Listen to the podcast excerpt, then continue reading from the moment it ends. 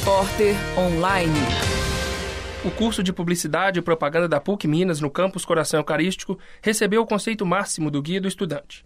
Em 2012, a publicação da editora Abril deu cinco estrelas para o curso, que é um dos mais antigos da universidade. A avaliação é feita há 22 anos em faculdades de todo o Brasil. O Guia do Estudante usa informações dadas pelos coordenadores dos cursos e também a análise de professores de outras instituições de ensino. A professora Júnia Miranda, que dá aula no curso de publicidade da PUC, diz que a avaliação mostra que o projeto pedagógico está no caminho certo. Ela acredita que o curso deve continuar sendo um dos mais concorridos no vestibular 2013. O calouro Gabriel Muniz aponta que as oportunidades de estágio e os bons laboratórios justificam o resultado.